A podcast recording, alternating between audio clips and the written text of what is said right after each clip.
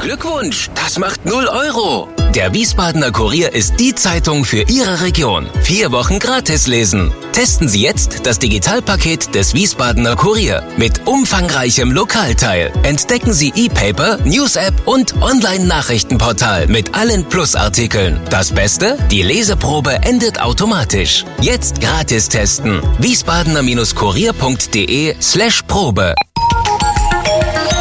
Wir sind VRM. Schröder trifft. Warum machen Sie, was Sie machen? Stefan Schröder, VRM-Chefredakteur, trifft in diesem Interview-Podcast spannende Gesprächspartner, die einen besonderen Lebenslauf, etwas Besonderes geschafft oder geschaffen haben. Ja, willkommen zum Podcast Nummer 36 mit Bruder Paulus Terwitte. Paulus Terwitte, Jahrgang 1959, Beruf Kapuzinermönch. Was lieben Sie an Ihrer Arbeit, Bruder Paulus? Ja, ich bin ja schon seit über 40 Jahren Kapuziner. Gerade jetzt hier im Oktober jährt sich das wieder, dass ich eingetreten bin.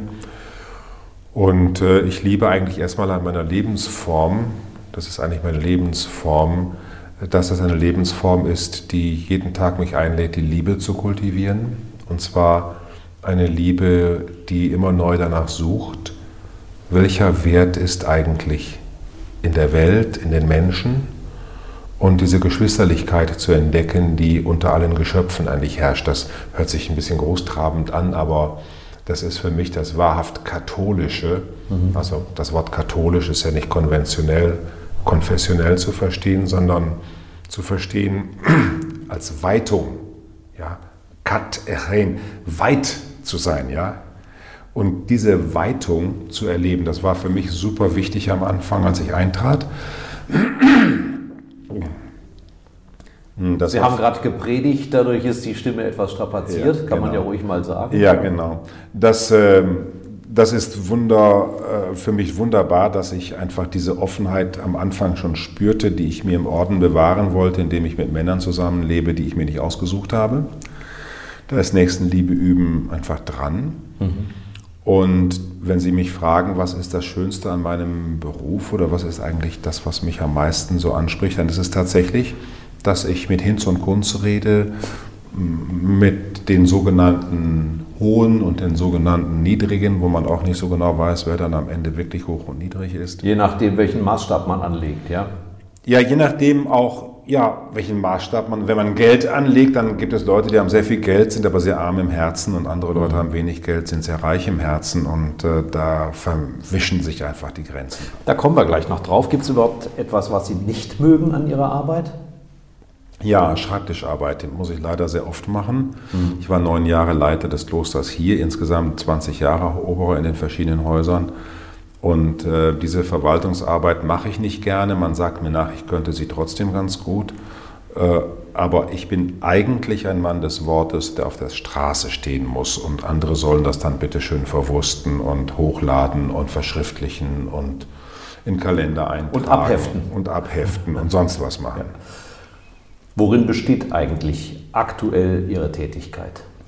Äh, Im Moment ist meine Aufgabe, hier City-Seelsorger zu sein. Das heißt, ich will in der Woche 10 bis 20 Gespräche führen, für die in ich Frankfurt, mich in Frankfurt, in hier in der Innenstadt, genau. In der Innenstadt von Frankfurt steht die Frauenkirche an der Hauptwache. Das ist ja so eine 1B-Lage, die wir hier haben. Da kommen 137.000 Menschen vorbei.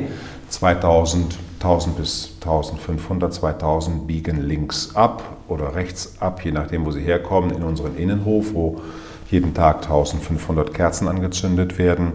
Und wir bieten hier Beichtgelegenheit an. Wir sitzen gerade in dem Raum, in dem wir die anbieten in Corona-Zeiten mit genügend Abstand.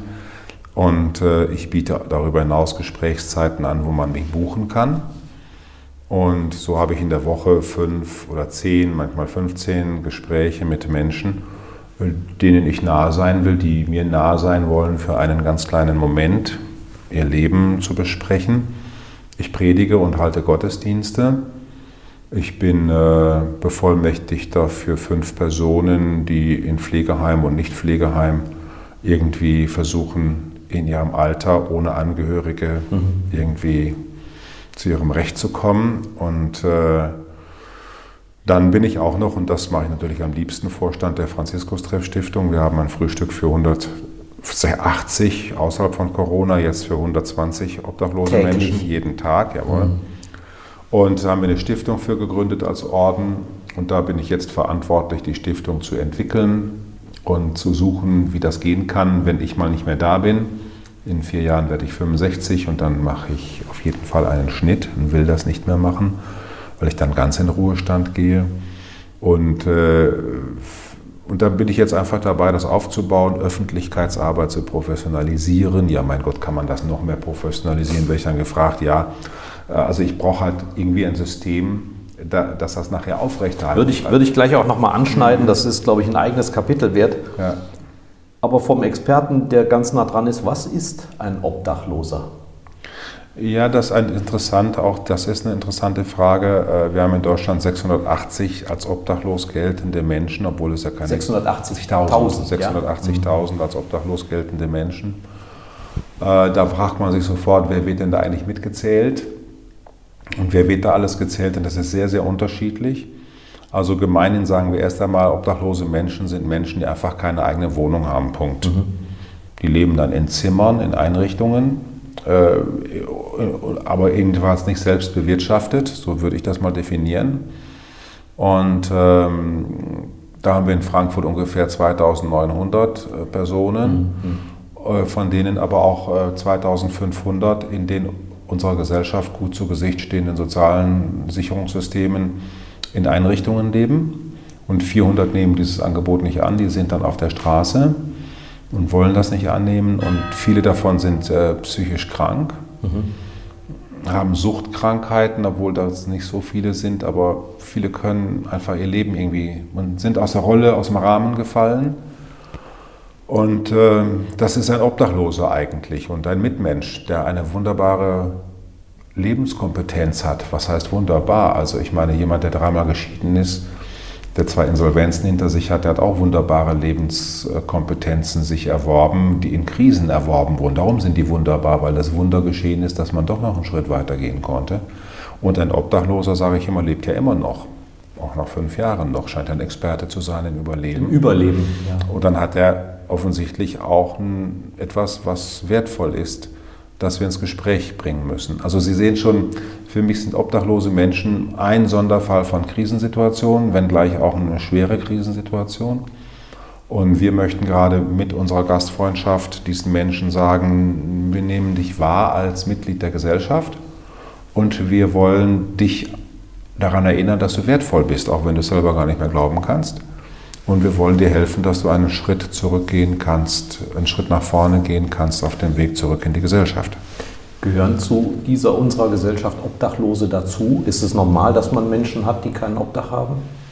Tja, das ist auch eine super interessante Frage. Ich habe, äh, die erinnert mich daran, dass ich in Hamburg-Fuhlsbüttel mit 23 ein Gefängnispraktikum gemacht habe und eine evangelische Pastorin, Ellen Stubbe, hatte damals ihre Doktorarbeit gerade fertig über Gefängnisseelsorge, in der sie steif und fest behauptet, dass jede Gesellschaft ihre Gefängnisse hervorbringt, weil sie braucht die Gefangenen. Also ohne Gefangene fühlt sich eine Gesellschaft irgendwie nicht gesund.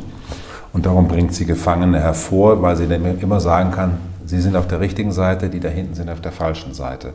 Gutes und Böses bedingen ja, eine Sündenbock-Theorie so ein bisschen. Ja. ja. Ähm, und obdachlose Menschen, die hat es in allen, also in allen Kulturen, egal ob sie im Dorf oder sonst wohin gucken, gibt es immer Menschen, die irgendwie aus dem Rahmen gefallen sind.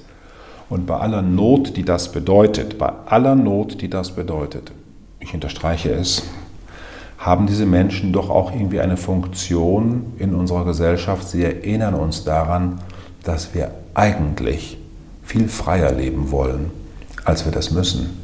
Mhm. Also ich habe eben von meinem Schreibtisch erzählt. Nicht? Also wenn ich keinen Schreibtisch hätte und nicht einen Dachdecker bestellen müsste und mich nicht um Wasserleitungen und um ich weiß nicht was kümmern, dann könnte ich. Stimmt ja gar nicht. Also wir Menschen müssen ja irgendwie mit den Strukturen zurechtkommen. Aber wir träumen davon, wir bräuchten es nicht. Und so ein obdachloser Mensch, der wirklich, sag nochmal, das ist eine Not, aber der das lebt, mhm der ist auch irgendwie für uns ein Zeichen. Und insofern scheint jede Gesellschaft solche Leute hervorzubringen, ja, an und, denen man sieht.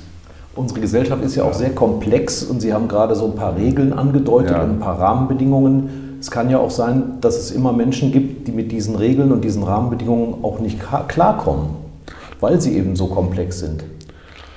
Ja, äh, das weiß ich nicht, aber das sind eigentlich keine Obdachlosen, meine. Die sehen wir auf allen möglichen Demonstrationen jetzt herumlaufen. Also Leute, die äh, sozusagen sich nicht an Regeln halten, gleichwohl aber davon ausgehen, dass alle anderen sich daran halten.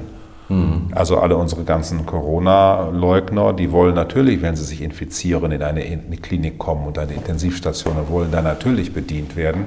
Und alle Autoraser ja. rechnen damit, dass an, am Ende ein Krankenwagen kommt, der sie irgendwie wieder zusammenflickt. Äh, also alle Unordnung lebt von Ordnung. Mhm. Alle Unordnung lebt von Ordnung. Und das Schade ist in unserer Gesellschaft, dass es immer weniger gibt, die das einsehen, dass Ordnung auch einen Wert hat. Darum nochmal, ich bin das beste Beispiel dafür, dass auch in mir dieser Virus ist, dass ich immer so denke, also wenn man sich an nichts halten müsste, dann wäre man eigentlich frei. Ne? Um den Preis, den Sie gerade geschildert ja. haben. Was ist Ihnen oder was ist besser gesagt den Obdachlosen im Umgang mit den anderen Menschen das Wichtigste? Ah, dass sie nicht bedauert werden.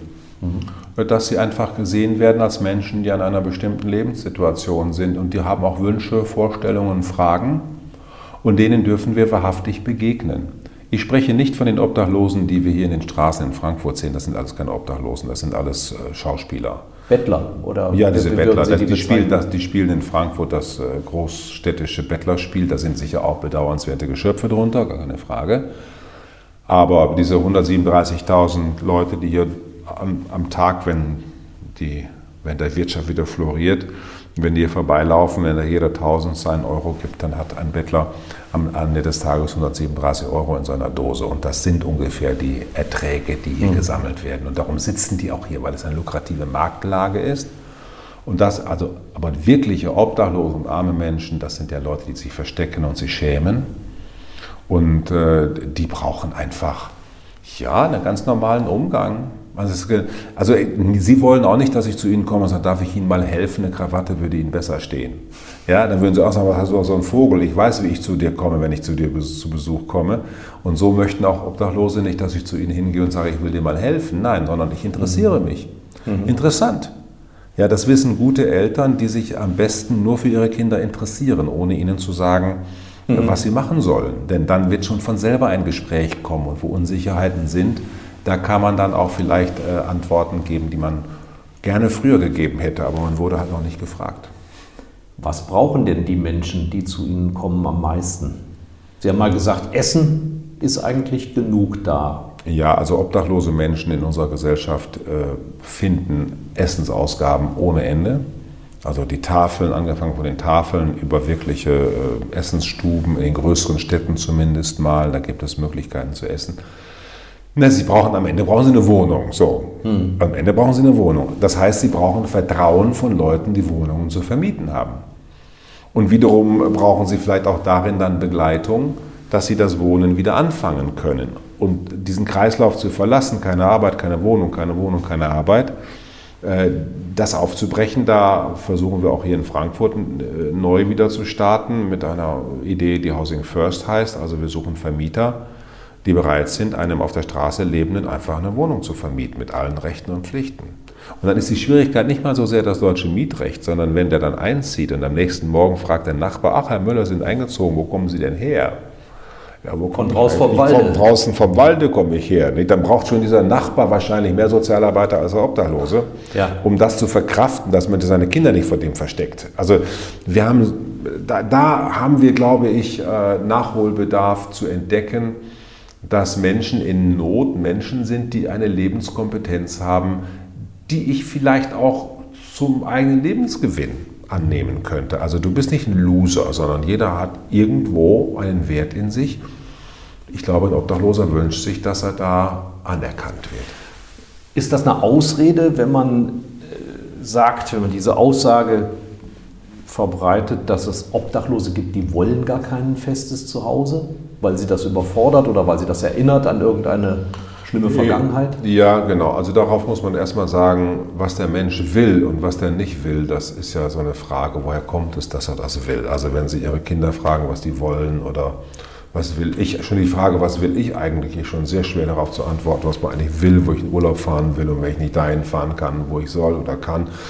Also was ich, von daher also, Obdachlose wollen gar nicht. Nee, ich würde sagen, ihnen fehlt ein Umfeld und wir kennen ja die fünf Grundsäulen der Identität, das wäre Kapital, Arbeit, Werte und Sinn, Beziehungen und Gesundheit. Ja? Also wenn das die fünf Säulen der Identität sind, dann fehlt einem obdachlosen Menschen quasi alles. Mhm. So, und er ist weder gesund, noch hat er Kapital, noch hat er Arbeit, noch hat er ein Zuhause. Beten, naja, manchmal. Also obdachlose Menschen sind in ihrer Weise interessant, religiös auch. Und also brauchen Sie ähm, jetzt Menschen, die sozusagen Ihnen vielleicht mal so Hilfsstützen anbieten. Aber dann brauchen die natürlich eine Fähigkeit, die wir auch nicht haben. Wir müssen Hilfe annehmen. Mhm. Verstehen Sie? Also mhm. früher hat man ja noch beim Nachbarn geklingelt, hast du mal ein bisschen Salz, ich habe es vergessen gestern einzukaufen. Heute fahren wir alle zur nächsten Araltankstelle, um den Salz einzukaufen. Dass ja keiner merkt, dass ich was brauche. Mhm. Also diese, dieses Du könntest ja mal bitte, dieser Bettelorden-Prinzip, darum lebe ich ja so gerne in einem Bettelorden, weil Franziskus uns vor 800 Jahren schon gelehrt hat, wir dürfen ruhig mal sagen, wir brauchen dich Mitmensch. Ja. Und warum soll, und obdachlose Menschen fällt es genauso schwer wie anderen Menschen auch zu sagen, ey, ich bräuchte jetzt mal was. Und dann muss man es ja auch noch glauben, dass ein anderer einem das wirklich geben will. Also das ist schon, also wir wissen ja, dass unter den Obdachlosen, auch das darf man mal so sagen, äh, eigentlich, ich habe gerade gestern eine Studie äh, oder gestern einen Artikel zum Thema Obdachlosigkeit äh, gelesen, wo drin steht, dass man eigentlich durch Umfragen etc. weiß, dass über 70 Prozent obdachloser Menschen aus zerrütteten Elternhäusern kommen, aus, äh, aus, aus Kindheits, Kindheitserfahrungen, die einfach mhm. traumatisch sind und traumatisiert sind. Und wenn man das so weiß, dass man das einfach Schäden aus der Kindheit nur sehr schwer irgendwie behandeln kann, dann mhm. brauchen obdachlose Menschen einfach ein Umfeld, wo sie auf ihre Weise sich verwirklichen können. Und durchaus brauchen die auch unsere Wahrheit. Ich, ich bringe das immer so auf den Punkt, wir lieben jeden gerne, nur nicht so, wie er will. Ja, also wir sind ja nicht eine Mutterbrust, die einfach, wenn man die anpiekst, da Milch hergibt, sondern wir gehen mit Leuten ins Gespräch. Das ist für uns mhm. das Grundlegende. Dialog ist das Grundlegende. Wenn nicht dialogfähig ist, aus bösem Willen, mit dem muss man sagen, okay, da geht nicht. Aber es gibt halt auch Leute, die, wie gesagt, erkrankt sind. Äh, da muss man dann nochmal nach anderen Dingen suchen.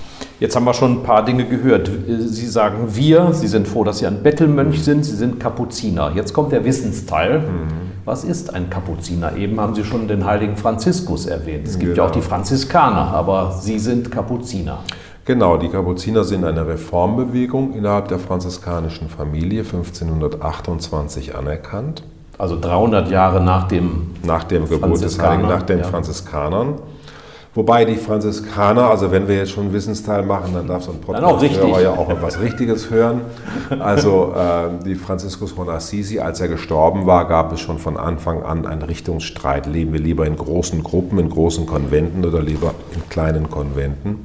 Und dann gab es die Konventualen, wir leben in großen Konventen, das sind die schwarzen Franziskaner oder die Minoriten die es bis heute gibt als eigenständige Bewegung. Weltweit 6000 Brüder noch. In Deutschland äh, äh, gibt es in Mannheim zum Beispiel noch welche oder in Köln oder in Würzburg. Und dann gab es eben die Observanten, das waren die, die observieren wollten, das Evangelium und die Regel, die es ganz ernst meinten. Aber die haben untereinander auch wieder Aufspaltungen etc. gemacht. Und nach 300 Jahren entwickelten sich aus diesen beiden Zweigen haben sich Brüder zusammengerauft und jetzt haben sie der Weisheit letzter Schluss gehabt und haben jetzt noch eine neue Bewegung gegründet. Die waren dann die Kapuziner. Die haben sich erhalten bis heute und aus den unterschiedlichen Gruppierungen, die dann weiter so rumgewabert sind, äh, wurden 1870 wurden die Franziskaner vom Papst zusammengezwungen, mhm. sodass es heute die Franziskaner gibt, die eigentlich die jüngsten sind. Ach, ja. Mhm. Dann die Kapuziner, und die Konventualen, die sozusagen mal so gepachtet haben, wir haben eine relativ ununterbrochene Linie. Mhm. Kapuziner wegen der Kapuze?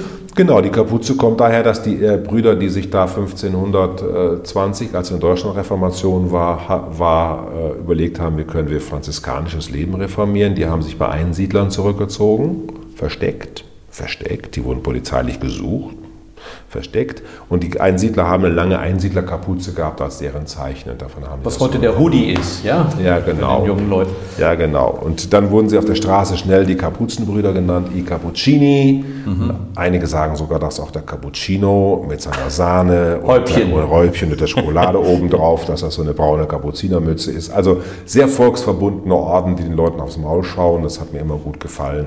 Burschikose Typen, die das Leben anpacken. Braucht man heute noch Mönche? Och, In unserer Gesellschaft. in unserer Gesellschaft, ob man Mönche braucht, ja, was weiß ich, braucht man Rosen, ja. Man braucht man nicht. Aber ich glaube schon, dass Ordensleute mit ihrer Lebensform mh, von Gott her in jede Religion hineingestiftet werden. Bei den Moslems, Hindus, Buddhisten, da sind immer Männer und Frauen aufgetaucht, die das irgendwie nicht wollten, was man so irgendwie doch wollen muss, nämlich heiraten, Kinder, Besitz, Macht haben, die das alles irgendwie gemerkt haben, das ist alles ganz schön, aber das ist nicht alles. Und wenn man ein geklärtes Verhältnis zur Macht hat, Gehorsamsgelübde, ein geklärtes Verhältnis zur Lust hat, Ehelosigkeit, wenn man ein geklärtes Verhältnis zum Besitz hat, dann könnte es sein, dass man nochmal neu leben will, anders leben will. Und das haben sich Männer und Frauen aller Kulturen äh, zum, auf die Fahne geschrieben. Und äh, deswegen würde ich sagen, äh, jetzt sage ich mal ein bisschen komischer Vergleich, aber man macht ja die Hominisation des Menschen fest daran, dass wir Friedhöfe haben. Also wo ein Friedhof ist, da war ein Mensch. Also vom Ende her gedacht So, sozusagen. da war ein Mensch. Ne? Da, da hat man mehr vom Mensch, da hat man einen Friedhof gemacht. Heute verschwinden die Friedhöfe und man kann sich fragen, brauchen wir eigentlich noch Friedhöfe? Wir verscharren einfach unsere Leichen und wie wir das jetzt gerade so tun. Und wir merken, dass da irgendetwas an Humanität verloren geht. Ja. Das wäre meine nächste Frage. Was sagt es über eine Gesellschaft aus, in der die Zahl der Mönche stetig abnimmt, auch der Nonnen? Ja gut, dann nimmt ja auch die Zahl der Ehen stetig ab. Und die Zahl der, äh, der Kinder nimmt stetig ab. Also das sagt einfach aus, dass wir keine Hoffnung mehr haben. Also ich glaube, dass da, wo wieder Hoffnung wächst, da wollen Leute auch heiraten. Aber wo sie keine Hoffnung mehr haben und miteinander so eine Ich-AG gründen, ja, zwei Ich-AGs gründen dann so eine Ehe-AG. Das kann ja nur vom Baum gehen, ja, weil wir Menschen sind einfach eben nicht so gestrickt, dass wir alles planen können. Wo ich keine Hoffnung mehr habe, da werde ich auch nie Kinder in die Welt setzen. In dieser Welt, wo ist denn in dieser Welt ein Grund, Kinder in die Welt zu setzen? Das kann ich ja nur, wenn ich Hoffnung habe. Und ehelos leben kann ich auch nur, wenn ich die Hoffnung habe, dass das nicht alles ist, ja. Und, äh, kann und ohne Besitz leben wollen, kann ich ja auch nur, wenn ich sage, meine Selbstverwirklichung kommt nicht von dem, was ich habe, von meinem Häuschen im Grünen. Wenn ich das erreicht habe, habe ich alles erreicht. Nein.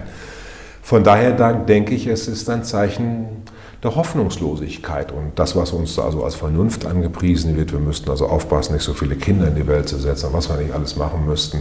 Nein, es haben Leute keine Hoffnung. Da es liebt ein Mann eine Frau, eine Frau liebt einen Mann. Sie können nicht heiraten, weil sie keine Hoffnung haben, dass das glücken kann, dass sie miteinander leben können.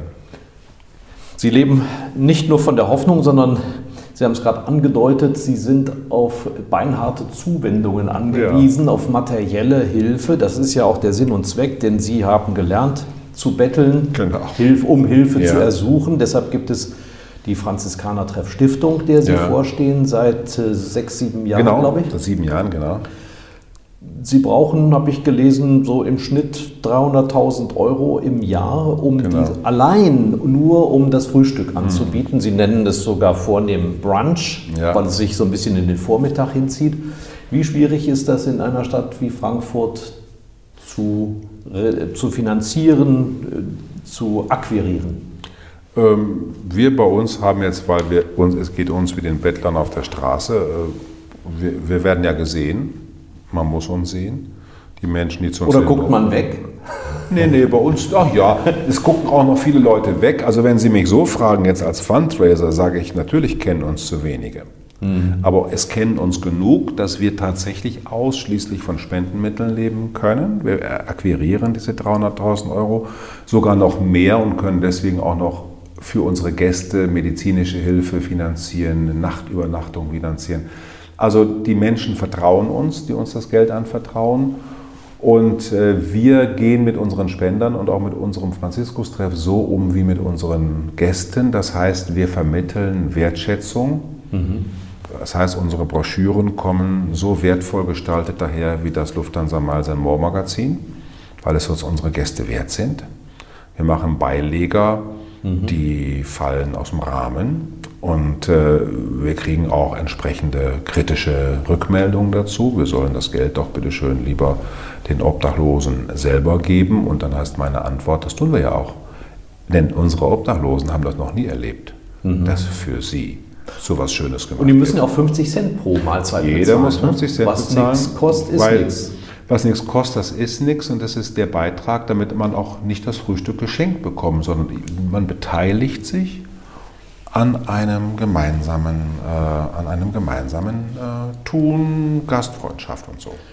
Wir haben jetzt ziemlich viel vom einen Ende der Gesellschaft erzählt, aber eingangs hatten Sie angedeutet, dass Sie ja auch in den, ich nenne das jetzt mal sogenannten höheren Kreisen verkehren, nicht zuletzt auch, um natürlich die davon zu überzeugen, ein bisschen zu teilen. Was begegnet Ihnen da? Bewunderung, Wunsch zu helfen, Verzweiflung, Unverständnis? Ja, also ich äh, halte Vorträge äh, in Firmen äh, für, für, Versammlungen, Verbände, Neujahrsempfänge. Eigentlich begegnet mir da, dass Menschen zunächst einmal einfach danach suchen, wie sie wieder neu einfach Kraft finden, das zu tun, was sie eigentlich tun wollen. Also ich, jeder will gut leben oder jeder will richtig leben. Ich kenne niemanden, der sich entschlossen hat, böse zu leben. Also alle wollen ja irgendwie gut leben. Und dann doch gibt es eine Unsicherheit. Wie bleibe ich dabei? Und da komme ich mit meiner Kreuzesbotschaft gar nicht so sehr, ja, natürlich komme ich als Christ, aber was heißt Kreuzesbotschaft eigentlich? Heißt ja, wer sich entschlossen hat, selbstlos zu leben, und das wäre ja sozusagen das Menschliche. Nicht? Also der Körper sagt fressen, wir sagen, nö, nicht nur für mich, ein anderer muss schon auch mitessen können. Ja? Dann fange ich aber schon an einzuwilligen, dass ich vielleicht hungere. Also wer sich entschließt, selbstlos zu leben, ethisch zu leben, der wird anfangen zu leiden. Mhm. Der wird anfangen zu leiden. Der kriegt entweder bei einer Zeitung weniger Auflage, weil wir machen nicht alles mit. Nicht? Der Vertrieb sagt, du musst mal eine Headline machen, die wird mehr gekauft. Nee, machen wir nicht. Oder du machst, äh, du machst einfach mal in deinen Facebook-Post was rein, da kriegst du richtig viele Klicks, da wüsste ich sofort, was man da rein tun muss. Nein, mache ich nicht. Oder aber eben, äh, dass ich sage, ähm, was weiß ich, in meinem Betrieb ist ein Alkoholiker, bevor ich den sofort kündige, gehe ich mit dem äh, in, in, ins Gespräch und frage ihn, ob er das Programm von den anonymen Alkoholikern mhm. mit uns im Betrieb durchführt. Das heißt, wir veröffentlichen seine Alkoholkrankheit und werden mit ihm gemeinsam gesund. Dann habe ich vielleicht einen Nachteil, weil im Moment mein Produktivität nachlässt. Aber am Ende wird sogar das geschehen, was ja meine Behauptung ist. Wer ethisch lebt, dem geht es besser. Dann wird der ganze Betrieb menschlich sich anheben. Also man wird, wenn man selbstlos lebt, wird man vielleicht zuerst den Kürzeren ziehen, aber am Ende gewinnt man sehr viel Freundschaft, Achtung, Klarheit. Man muss sich auch vielleicht von Leuten trennen, weil die nicht mitgehen wollen. Aber Wer ethisch lebt und sich auf den Standpunkt der, Selbst, den Standpunkt der Selbstsucht verlässt, wer den Standpunkt der Selbstsucht verlässt, ethisch lebt, ich will ein liebevoller Mensch sein, der wird zu einem sympathischen Zeitgenossen. Sympathien heißt der Mitleid. Wie schnell wird es existenziell, wenn Sie auch an feinen Tafeln sitzen? Ich habe mitbekommen, da ist bei jemandem ein lieber Mensch gestorben, ja. braucht man Hilfe. Also ich erinnere mal an Hugo von Hoffmanns Tals ja. Jedermann, ja, mhm. wo es dann am Ende nackt ist und man nichts mehr hat, was man in die Tasche, Tasche stecken kann. Ist Ihr Habit so eine Art Eintrittskarte, dass sich die Menschen, egal welcher Gesellschaftsklasse, Ihnen sehr schnell anvertrauen? Ja, so ein braunes Ordensgewand ist schon ein Türöffner. Also irgendwie wird den Ordensleuten doch nochmal etwas nachgesagt äh, von Selbstlosigkeit, von Entschiedenheit, von Gottverbundenheit, was man der Kirche nicht mehr nachsagt. Ja. Mhm. Also wir sind so ein Sonderfall von Kirche. Die Vorstellung ist, dass die Mönche irgendwie so echter kirchlicher sind. Ja, ob die das dann sind und ob ich das dann bin, ist auch noch eine Frage. Aber das hat, ist schon dem Kloster, also wenn Sie eine Klosterseite in der Zeitung machen, können Sie sicher sein, die wird von vorne bis hinten gelesen. Ja. Mhm. Und, äh, Aber auch weil es so einen gewissen Spooky-Effekt hat, ja?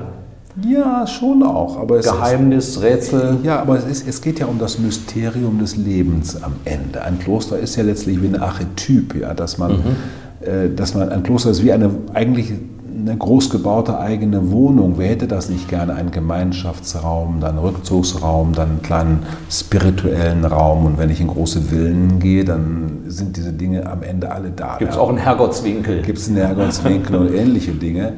Also ich glaube, dass, ähm, dass der Habit tatsächlich hier die Tür öffnet weil wir auch sowas von Gleichheit haben. Ich kann ja auf der Hochzeit zur Beerdigung wir das Gleiche anziehen. Ich bin überall gern gesehen ja. und habe dort keinen großen Sie müssen sich nie Gedanken machen, was Sie anziehen sollen. Mir, genau, muss mir nie Gedanken machen und kann also von daher ganz äh, locker durch die Welt gehen. Und Menschen kommen mit mir wirklich ins Gespräch. Das ist die Erfahrung, die die Seelsorger im Gefängnis machen. Also Seelsorge mhm. ist ja etwas, was die Kirche Gott sei Dank auch in sich trägt als ein wirklich gutes Pfund da, mit dem sie bei den Menschen viel Gutes tut.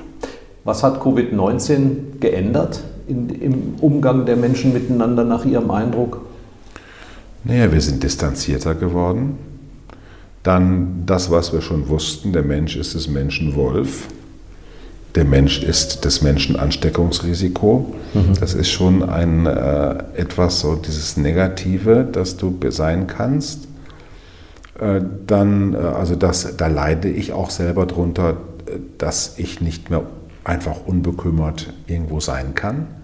Es ist eine Weltunsicherheit eingetreten, das erste Mal eigentlich seit Menschengedenken, dass um den ganzen Globus herum gemeinsam zur gleichen Zeit ja. Das hat es noch nie gegeben. Ja. Und wir nehmen es auch so wahr. Ja. ja. Mhm. Zur gleichen Zeit überall Menschen dahin gerafft werden, ja, und äh, von einem Virus, den wir nicht besiegen können. Was für eine was für eine, eine äh, was für ein Schmerz mhm. für die stolze Menschenseele, ja, dass da ja. etwas kommt. So ein kleines Teil, das uns besiegt. Können wir einfach nicht, können wir einfach nichts machen. Also der Mensch ist gekränkt, also das hat sich geändert. Die Kränkung des Menschen, ein beschränkter Mensch zu sein, wird wieder spürbar.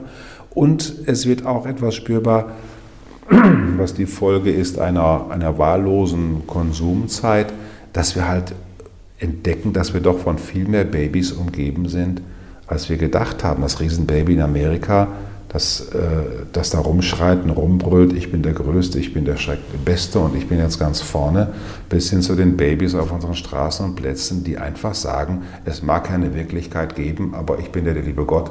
Ich glaube das nicht und wenn ich das nicht glaube, dann gibt es das auch nicht.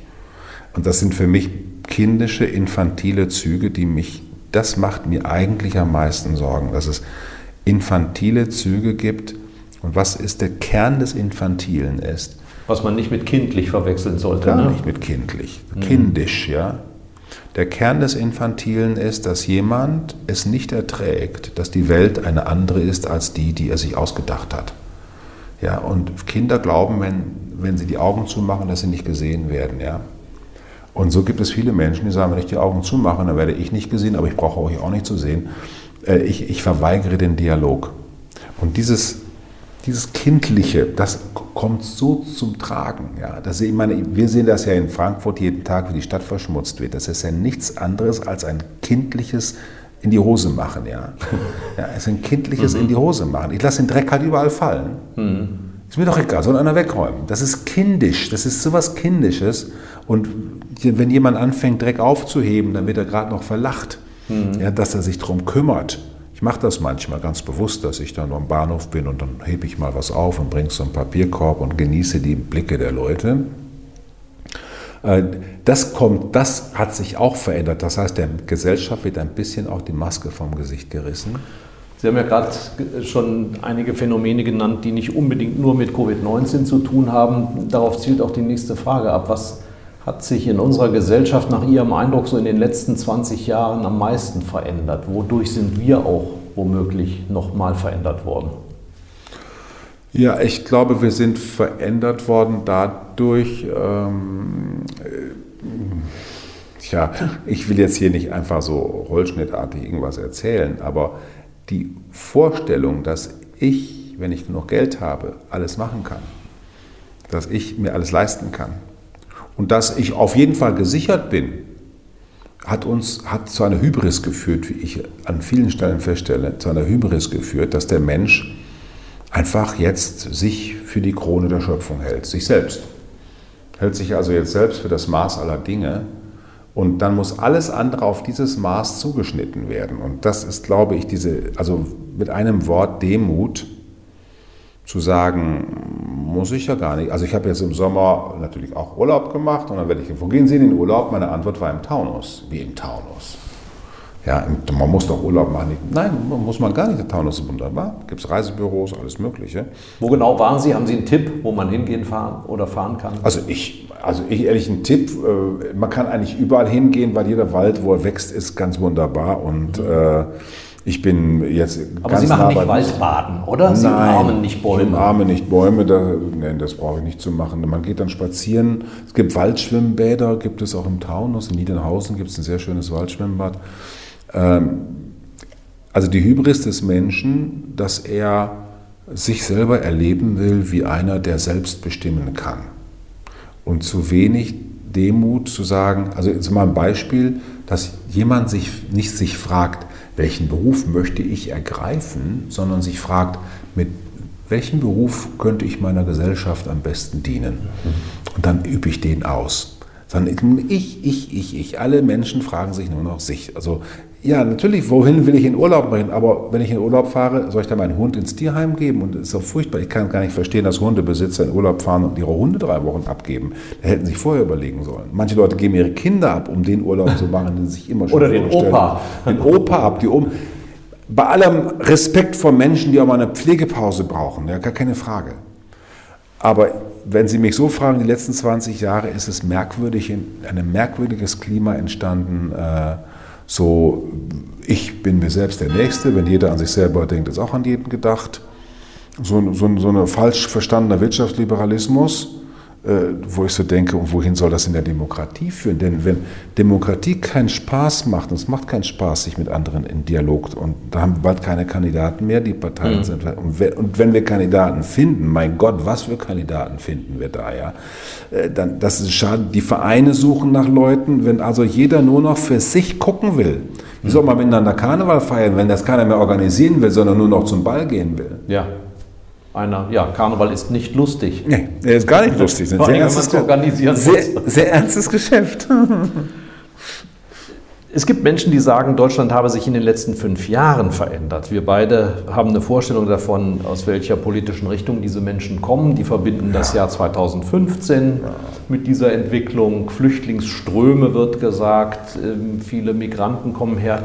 Wie nehmen Sie das in einer Stadt wahr wie Frankfurt, die eigentlich ein Musterbeispiel für Integration immer gewesen ist? Also ich war ja sechs Jahre in Gera. Nicht? Gera ist ja eine Stadt, das wurde mir vor 20 Jahren gesagt. Ich sage das mal so ganz. Als ich vor 20 Jahren, vor 20, vor 30 Jahren, 92, ja, 92, 92 nach Gera kam, Thüringen. sechs Jahre, also zwei Jahre kurz nach der Wende, haben wir gesagt, Gera ist eine merkwürdige Stadt. Die waren ganz braun, dann waren sie ganz rot und zwar so rot vorne dran ja, und jetzt haben Sie einen AfD-Stadtverordnetenvorsteher. Äh, ja. ja. Nicht? Das ist eine interessante Stadt. Aha. Durch Gera zu gehen heute macht mir richtig nicht also Gera. sind heute ab und zu noch dort so? Ja, manchmal gehe ich hin oder Erfurt oder Altenburg. Das macht mir fast Angst, weil da nur Deutsche sind. Ja. Also durch Erfurt zu gehen. Ich meine, jetzt gibt's, hat sich das auch ein bisschen geändert, klar. Aber vor, vor sieben, acht Jahren war mhm. das. Für, selbst, Entschuldigung, wenn ich das sage, durch Fulda zu gehen das ist schon irgendwie. Das sind ja viele anders. Schwarze in Fulda, sagt man. Ne? Ja, aber nicht von der aber Hautfarbe. Nicht von der Hautfarbe. Also selbst das habe ich letztens gedacht. Merkwürdig. Also mir fehlt etwas. Also mir, und deswegen, Deutschland hat sich am meisten verändert, das sage ich immer wieder bei der Wende. Wir haben halt 16 Millionen gelernte Atheisten zu uns nach Deutschland bekommen, Menschen, die einfach die Grundwerte des Grundgesetzes nicht gelernt haben. Das fand ich ist bis heute eine Zumutung der Geschichte für beide Seiten, die wir, das ist eine Zumutung der Geschichte, also alles genommen zu kriegen, was einem wertvoll war, ist auch nicht lustig. Aber einfach irgendwo Leute zugepackt zu kriegen und für die einen Solidarbeitrag bezahlen zu sollen, ist auch nicht lustig. Das haben wir so lange getan. Und dann, meine, und jetzt alles, was wir an schlesischen Zuflüchtlingen und so gehabt haben, mal davon zu schweigen. Von daher war das, was 2015 war, weil im Grunde also ein Pipifax war das ja, ja. ja. Und wir hätten jetzt aus Moria lustig 30.000 Leute übernehmen können. Das hätte uns überhaupt gar nichts geschadet. Also ja. Sie merken es an der Basis nicht, dass da gesellschaftliche Probleme kommen, weil wenn, dann würde es ja die Armen, die schon da waren, treffen, die jetzt noch weitere Arme als Nachbarn haben. Ich sag mal, hier ähm, in den ja, schönen gibt, Vierteln würde also man es ja gibt, sowieso also nicht es gibt, Also Leute, es gibt unter denen, unter den Geflüchteten gibt es selbstverständlich Menschen, die so sind, dass sie auf jeden Fall als Obdachlose enden. Da gibt es auch Leute, die enden als Chefärzte. Also das gibt es unter allen Menschen. Unter den Rumänen, also ich sag mal, die Roma sind ja hier auch unter besonderer Beobachtung. Die rumänischen Bürger, die in Frankfurt leben, von denen haben, so hat man nachgezählt, glaube ich, 90 Prozent ein sozialversicherungspflichtiges Arbeitsverhältnis und helfen, dass unsere Stadt überhaupt leben kann. Mhm. Ja, dass es da auch 10 Prozent andere drunter gibt. Ja, ist wie überall. Also von daher glaube ich, dass wir Menschen zusammengehören. Ich finde es auch richtig, dass wir politisch sagen, wie viel wir verkraften können. Das ist gar keine Frage. Und da braucht es irgendwo auch europäische und sonstige. Nur wenn wir sehen, wie der Klimawandel die Menschen einfach von ihren angestammten Scholle vertreibt. Mhm. Ja, also wenn wir uns mal nur vorstellen würden, der Meeresspiegel steigt weiter und wir müssen aus Hessen ausziehen. Na, erstmal kommen die Holländer zu uns. Erst kommen die Holländer zu uns, ja. Dann wollen wir doch mal gucken, was dann passiert. Also dann, jeder will doch eigentlich, wenn er gehen muss, aufgenommen werden. Und auch das sage ich an diesem Tisch und gerne Ihnen auch noch einmal. Niemand geht freiwillig weg. Da steckt, also gucken Sie mal, die Iren, die Iren sind 1800 noch was verhungert. Man muss sich, das kann man sich gar nicht vorstellen. Eine ganze Insel mhm. verhungert, eine Million Menschen nach Amerika geflohen. Ja. ja wer, wer, also wer, flü wer geht denn frei? Also Deutschland ist wirklich bei dem, was hier gegen Ausländer gemacht wird, für viele Ausländer wirklich nicht unbedingt nur ein Traumland. Ja. Mhm. Also bitte, also niemand geht freiwillig, dass Menschen in Europa eine größere Perspektive sehen als in ihrer Heimat. Ja, wer will es ihnen verdenken? Ist wahrscheinlich auch mhm. so. Und solange wir so wenig Kinder zeugen, müssen wir geradezu froh sein. Dass da das noch mal welche nachkommen. Ja. Wir kommen zu der gefürchteten Rubrik auf ein Wort. Gefürchtet deshalb bei den Vielsprechern, weil man sich bei meinen Fragen möglichst auf ein Wort bei der Antwort beschränken soll. Hm, bin ich aber gespannt. Vor was haben Sie am meisten Angst? Hoffnungslosigkeit. Das ist meine Lieblingsfrage jetzt für so einen Mönchen. Was ist Ihnen eine Sünde wert?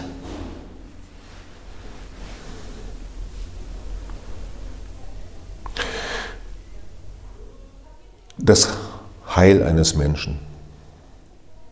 Jeder Mensch ist eitel. Woran erkennt man das bei Bruder Paulus? Neue Haartracht. Welcher Mensch ist Ihr Vorbild? Oder gibt es ein anderes Wesen, das Ihr Vorbild ist? Ja, Vorbild schon, Franziskus also von Assisi. Nicht der Papst. Was hätten Sie beruflich statt Ihrer aktuellen Tätigkeit gerne sein wollen? Äh, Internist. Ihr größter Wunsch fürs Alter, das Sie ja noch lange nicht erreicht haben? Aufgeschlossenheit. Vielen Dank. Sie sind wie kaum ein anderer Geistlicher in den Medien unterwegs. Warum eigentlich? Ja, also ich meine, wenn man eine so tolle Entdeckung gemacht hat, wie ich sie gemacht habe, dass ich mit der Taufe, das war meine Grundentdeckung, als ich 16 war, ist mir das irgendwann aufgegangen, dass ich mit der Taufe die biologische und biografische Notwendigkeit die ich brauche, um Mensch zu werden. Da braucht man Biologie und Biografie. Dass das in der Taufe, so sagen die Christen, an die zweite Stelle gerückt wird und dass die Taufe mich mit dem Urmenschen zusammenbringt und dass wir Menschen die Fähigkeit und Möglichkeit hätten, wieder ganz menschlich zu werden.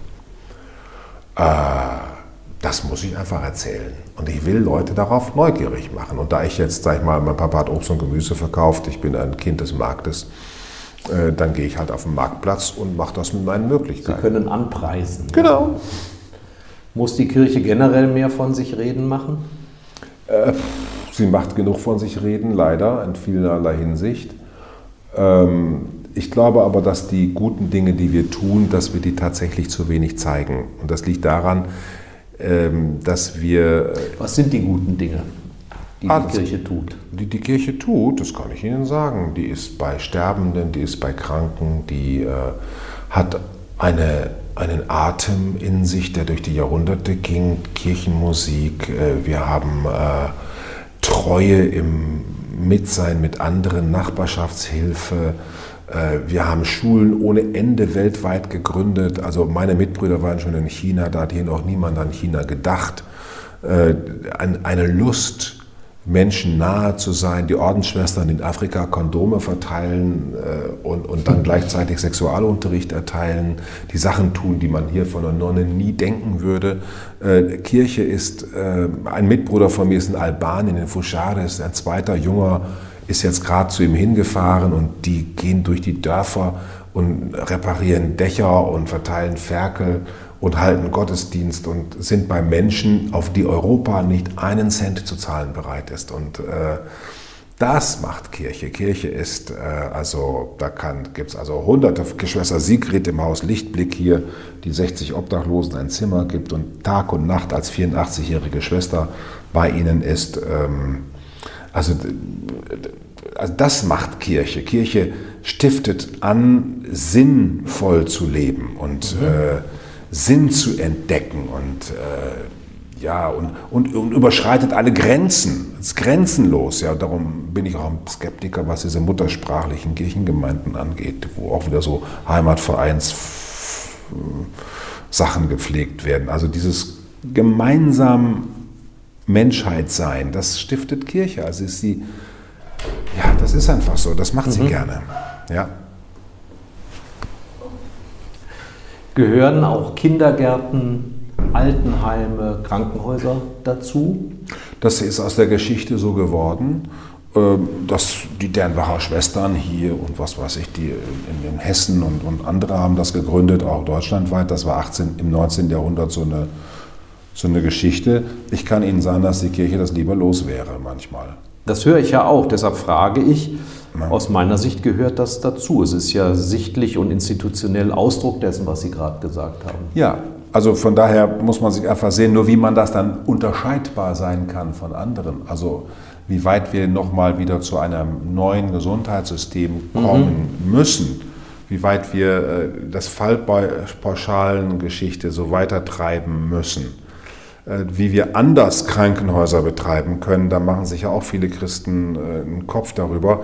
Da haben wir schon auch immer, so wie wir auch anders ein Obdachlosenfrühstück betreiben, also diesen Anspruch zumindest haben. Also das finde ich ist eine Herausforderung, wie wir die dann irgendwie meistern. Ich bin mal sehr gespannt, aber ich bin ganz kein Gegner von Institutionen. Das Wort ist Institution geworden, das Wort ist Fleisch geworden. Ein Körper ist ja auch ein Dasein. Jesus hat zwölf Leute geholt, Gruppendynamik und was da nicht alles gekommen ist. Jesus sagt Ja zur menschlichen Gemeinschaft und das ist eigentlich die DNA von Kirche, ja.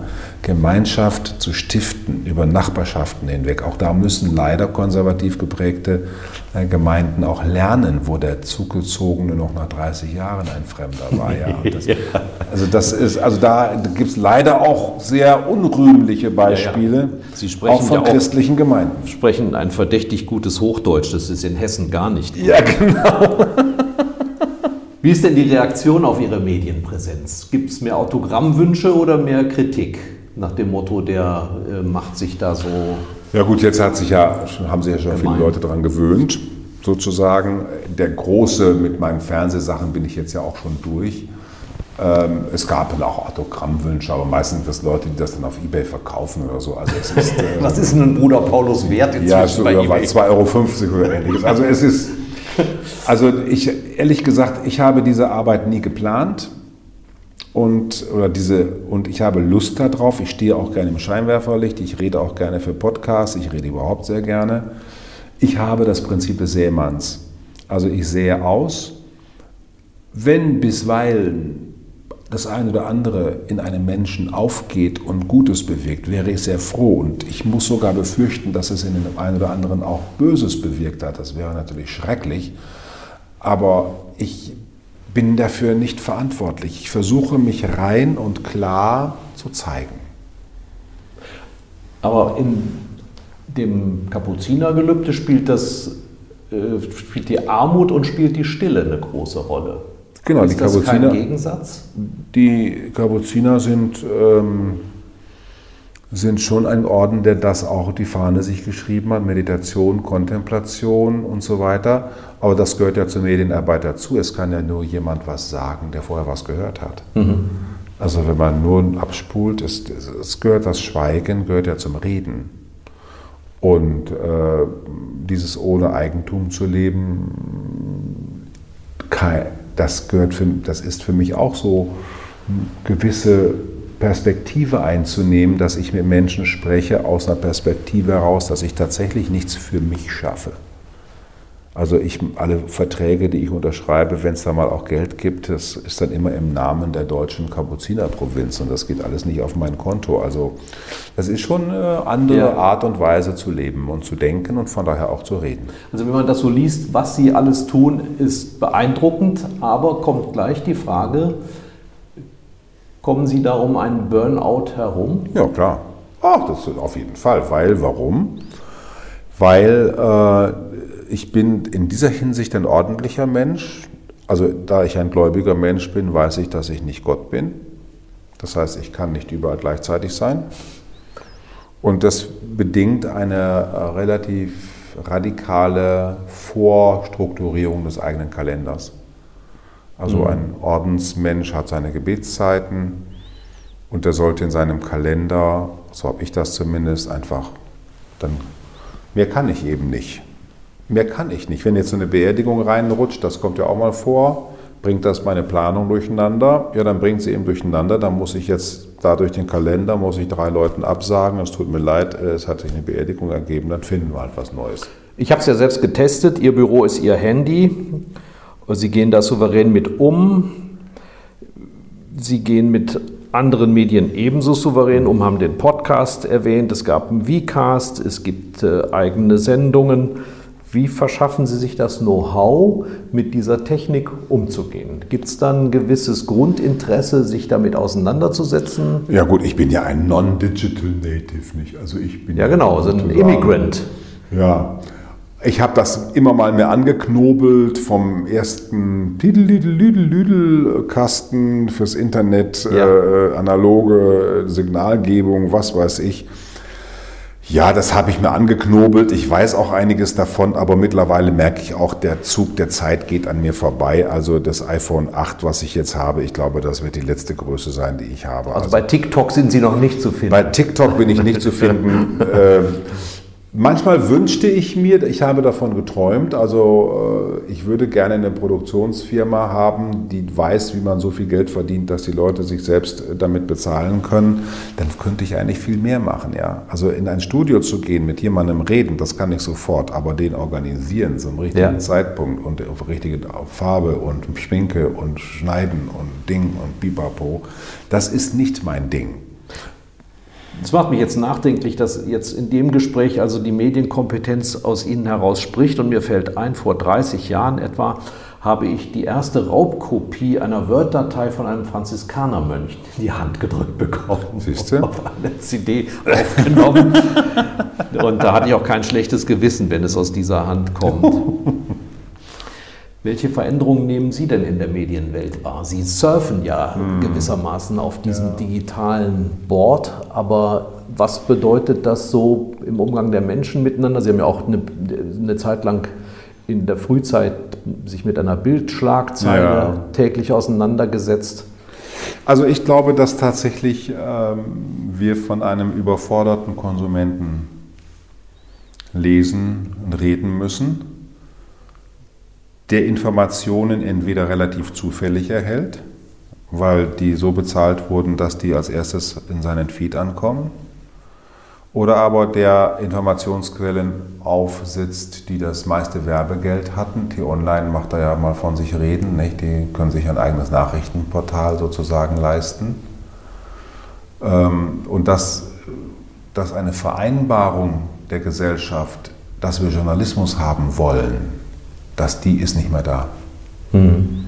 Also es gibt eine Entsolidarisierung in der Gesellschaft äh, Richtung Pressefreiheit sondern man denkt, das Hauen und Stechen ist jetzt im Grunde genommen der neue Volkssport. Und ähm, dann diejenigen, die am besten hauen und stechen können, die kommen am meisten nach vorne. Und äh, das ist mir irgendwie, wir brauchen da mehr mediengesetzliche Regelungen, dass ein freier Journalismus möglich ist. Also eine recherchierte Geschichte, also ich meine, ich richte jetzt mal die Öffentlichkeitsarbeit für die Franziskus Treff Stiftung ein, nur mal ein Beispiel zu nennen. Das ist ja nun wirklich eine super kleine Stiftung. Ja. Ich habe das bis jetzt gemacht. Ich will das nicht ewig machen. Also brauche ich jetzt jemanden, der Öffentlichkeitsarbeit macht. Ich weiß, was die kostet. Hm. Ich weiß, was die kostet. Es tut mir leid, ich habe halt so viel Arbeit jetzt kostenlos gemacht die ganzen Jahre. Die darf das auch kosten. So. Ja, Recherche kostet. Hm. Da muss ein Leser das bezahlen.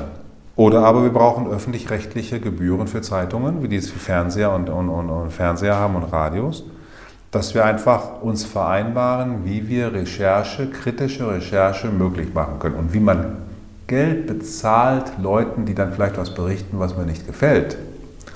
Das ist aber ein Sport, den müssen wir halt miteinander mal ausüben. Also mhm. äh, katholische Kirchenzeitungen wollen die Bischöfe zwar gerne, dass das äh, Presseorgane sind des Pressesprechers, aber die sollten ja eigentlich nochmal was anderes leisten. Also von daher, was ist die Veränderung? Es ist ein Hauen und Stechen. Zweitens, man ist total auf das Finanzielle abgefahren, ähnlich wie im Gesundheitswesen. Und das Dritte ist, wir haben halt einen überforderten Konsumenten, der glaubt, was er in seiner begrenzten Lesezeit, die er hat am Tag, mhm was er da zufällig vor die Augen geknallt kriegt, per WhatsApp, Screens, Twitter, sonst was, dann würde er informiert sein. Und am Ende müssen doch alle die schwarze Limousine zeigen, in der Trump fährt. Ja. Ja, und also das ist also am Ende zeigen sie alle, aber auch alle das Gleiche. Und es geht um Millisekunden, wer es dann ein bisschen früher gezeigt hat. Ich wollte noch mal darauf eingehen, dass Sie eingangs erwähnt haben, häufig bei Management-Workshops, ja. bei Konzernen geladen zu sein. Hat sich das auch verändert, dieses Bedürfnis, jemanden dabei zu haben, der von außen auf die Firma guckt? Man spricht so viel von Purpose jetzt, also dem Tun einen Sinn zu geben. Ist es dann auch schick? Bei den Grünen nennt man das Greenwashing. Das wäre jetzt äh, Christwashing, jemanden zu haben, den man dann auch so, sozusagen als Zertifikat verwendet oder ja gut, also Gott sei Dank kann man ja Ethik nicht daran erkennen, wie schön man darüber redet, sondern wie sie getan wird. Und sich da so einen Mönch einzuladen, äh, das ist aber zunächst auch mal ein Statement. Ich sage das auch in den Vorverhandlungen, wenn Sie mich einladen, dann will ich nur eingeladen werden, wenn das für Sie ein Statement ist. Mhm. Also ich würde irgendwie sicher gehen und darum habe ich auch jemanden an meiner Seite, der die Leute daraufhin prüft. Also wo ob einfach, die das ehrlich ob die das meinen. ehrlich meinen. Also zumindest soweit man das prüfen kann. Ja. Und es ist aber einfach so, dass den Firmen einfach die guten Mitarbeiter flöten gehen. Es ist einfach eine Firma, die sinnlos arbeitet, ja. die, die verliert Mitarbeiter. Das ist einfach so. Das, und das ist auch gut so. Ich finde, das ist übrigens eine gute Entwicklung dass wieder nach Sinn gefragt wird. Und, äh, und die bleiben eher, wenn es einen Sinn gibt, ist das Ihre Feststellung? Die bleiben, die bleiben natürlich, die bleiben eher, wenn es einen Sinn gibt, eine sinnvolle Gestaltung von Zeit, eine sinnvolle Unternehmensziele, sinnvolle Wege der Verwirklichung der Unternehmensziele. Mhm. Und dann hoffen wir mal, dass diejenigen, die dann das alles so sinnvoll finden wollen, dass das keine kindischen Kindsköpfe sind, sondern Erwachsene, die wissen, dass selbstverständlich wir hier nicht im Himmel leben also das Zu- und Abgeben, dass wir sagen, ja, wir wollen das, aber das geht jetzt doch nicht. Das ist ja diese, das ganze Thema der nachhaltigen Geldanlage wieder so getan, als gäbe es irgendwelche Geldanlagen, die irgendwie total heilig sind. Da kann man nur lachen. Also es hängt ja alles in der Welt zusammen. Und äh, wer, das, wer hier irgendwas Gutes tut und meint, er sei total gut, der muss eben wissen, dass die Schuhe, die er anzieht, vielleicht auch aus einem industriell gefertigten Verfahren kommen, mit dem er nicht einverstanden ist. Mhm. Wir hängen ja alle zusammen. Von daher müssen wir trotzdem das Größtmögliche tun, um miteinander zu sprechen und das, was uns Menschen möglich ist, auch zu verwirklichen. Auch wenn es uns im Moment Nachteile bringt. Und das bleibe ich mal auf diesem Punkt stehen. Wahre ethische Menschen erkennt man daran, dass sie bereit sind, einen Schmerz zu tragen, einen persönlichen Verlust und das auch noch gerne tun, weil es sinnvoll ist. Ich vertraue mich jetzt Ihnen an, habe gerade ein Buch gelesen von dem bekannten Armutsforscher Butterwegge, mhm. Christoph Butterwegge, der immer noch schreibt, wie vor 20 Jahren, von geldgierigen, rücksichtslosen äh, Top-Managern, also als Etikett. Ist das so? Sind das die Typen, denen Sie auch begegnen, wenn Sie eingeladen sind? Oder geben die sich Ihnen gegenüber anders? Oder gibt es ein Umdenken? Ja gut, ich meine, einem Mönch gegenüber gibt man sich natürlich erstmal sehr, wie man sich auch gibt. Ich kann ja auch nicht hinter die Köpfe der Leute gucken. Aber ich kann nur sagen, dass die Leute, die hier in, die in Frankfurt über die Zeilen laufen, wie die einkaufen, da kann ich schon sehen, dass es da Leute gibt, die äh, lieber fünf Kleidungsstücke für 100 Euro kaufen als ein Kleidungsstück für 100. Mhm. Also die Gier ist ja wohl nicht ein Vorrecht der oberen Klasse, sondern da kann man auch mal ein bisschen nach ganz unten gehen. Also das muss man als erstes mal sagen. Das Zweite ist, dass es Wachstumszwänge gibt dass es Kennzahlenjagden gibt. Das ist auch eine Wirklichkeit. Hm. Also keiner kann als Gewinn verbuchen, die Zeitung hat die Auflage um 5000 verloren. Das würde niemand sagen, das ist aber toll, aber ihr schreibt ja sinnvoll. Also das ist doch Quatsch. Ja, also das ist einfach so. Und äh, ich bin vorsichtig, mit dem Finger auf andere Leute zu zeigen. Warum schreibt er solche Bücher? Ja, der soll einfach ein besseres Leben führen. Also ich muss ehrlich sagen, mit Bashing, hm. Mit Personenbashing kommen wir nicht weiter. Wir müssen die Kompetenz der Menschen, die wir in unserer Gesellschaft haben, einfangen und Leuten sozusagen gar keine Gelegenheit geben, gerne egoistisch zu sein, sondern sie einladen in politische Meinungsbildungsprozesse. Mhm. Ich frage mich, wer wird zu Parteitagen eingeladen? Wann hat eine, eine Ortsgruppe einer Partei mal einfach den eingeladen, von dem man denkt, dass er im Dorf der Reichste ist? Und ja. einfach mal zu überlegen, und zwar nicht zu sagen, wir finden das nicht gut, dass du drei Autos vor der Tür hast, sondern Gib uns mal was geschafft. sondern wie hast du das geschafft und was fehlt dir unserem Ort? Ein Angebot der VRM. Damit wir weiterkommen. Ja? Also das, wir müssen miteinander sprechen. Es ist doch, ich habe immer genossen, dass meine Mitbrüder den Erfolg, wenn ich ihn denn hatte, mir nie geneidet haben. Und wir, Neid ist ein ganz schlechter Faktor, um im Leben weiterzukommen, weil Neid macht bewegungslos. Dann sitzen alle Leute sitzen da, ja, und ähm, alle Leute sitzen da und, und bewegen sich nicht, sondern beschweren sich ständig darüber, dass andere äh, sich irgendwie. Ähm, da, mir, mir scheint, dass diese Haltung, die anderen und nicht ich, das ist eine uralte Menschheitssache. Tucholsky hat ja von den berühmten Tanten gesprochen, die auf dem Sofa sitzen und dann nur noch Übel nahmen. Sie saßen auf dem Sofa und nahmen Übel. Mhm. Das ist auch eine schöne Beschäftigung. Ja, und nahmen Übel. Und, dieses, und das ist irgendwie nichts Neues, scheint mir. Die letzte Frage könnte fast die erste für einen ewig langen Disput sein. Man könnte ja zu dem Eindruck kommen, was, was Sie tun, ist so eine Art Reparaturbetrieb unserer Gesellschaft. Reizt es Sie dann nicht auch ab und zu mal die Verhältnisse in der Gesellschaft so zu verändern, dass man nicht mehr so viel reparieren muss? Das ist vielleicht etwas, was ich am meisten bedauere an meiner Berufung und an meinem Beruf, dass es mir verwehrt ist, politisch zu arbeiten. Ja?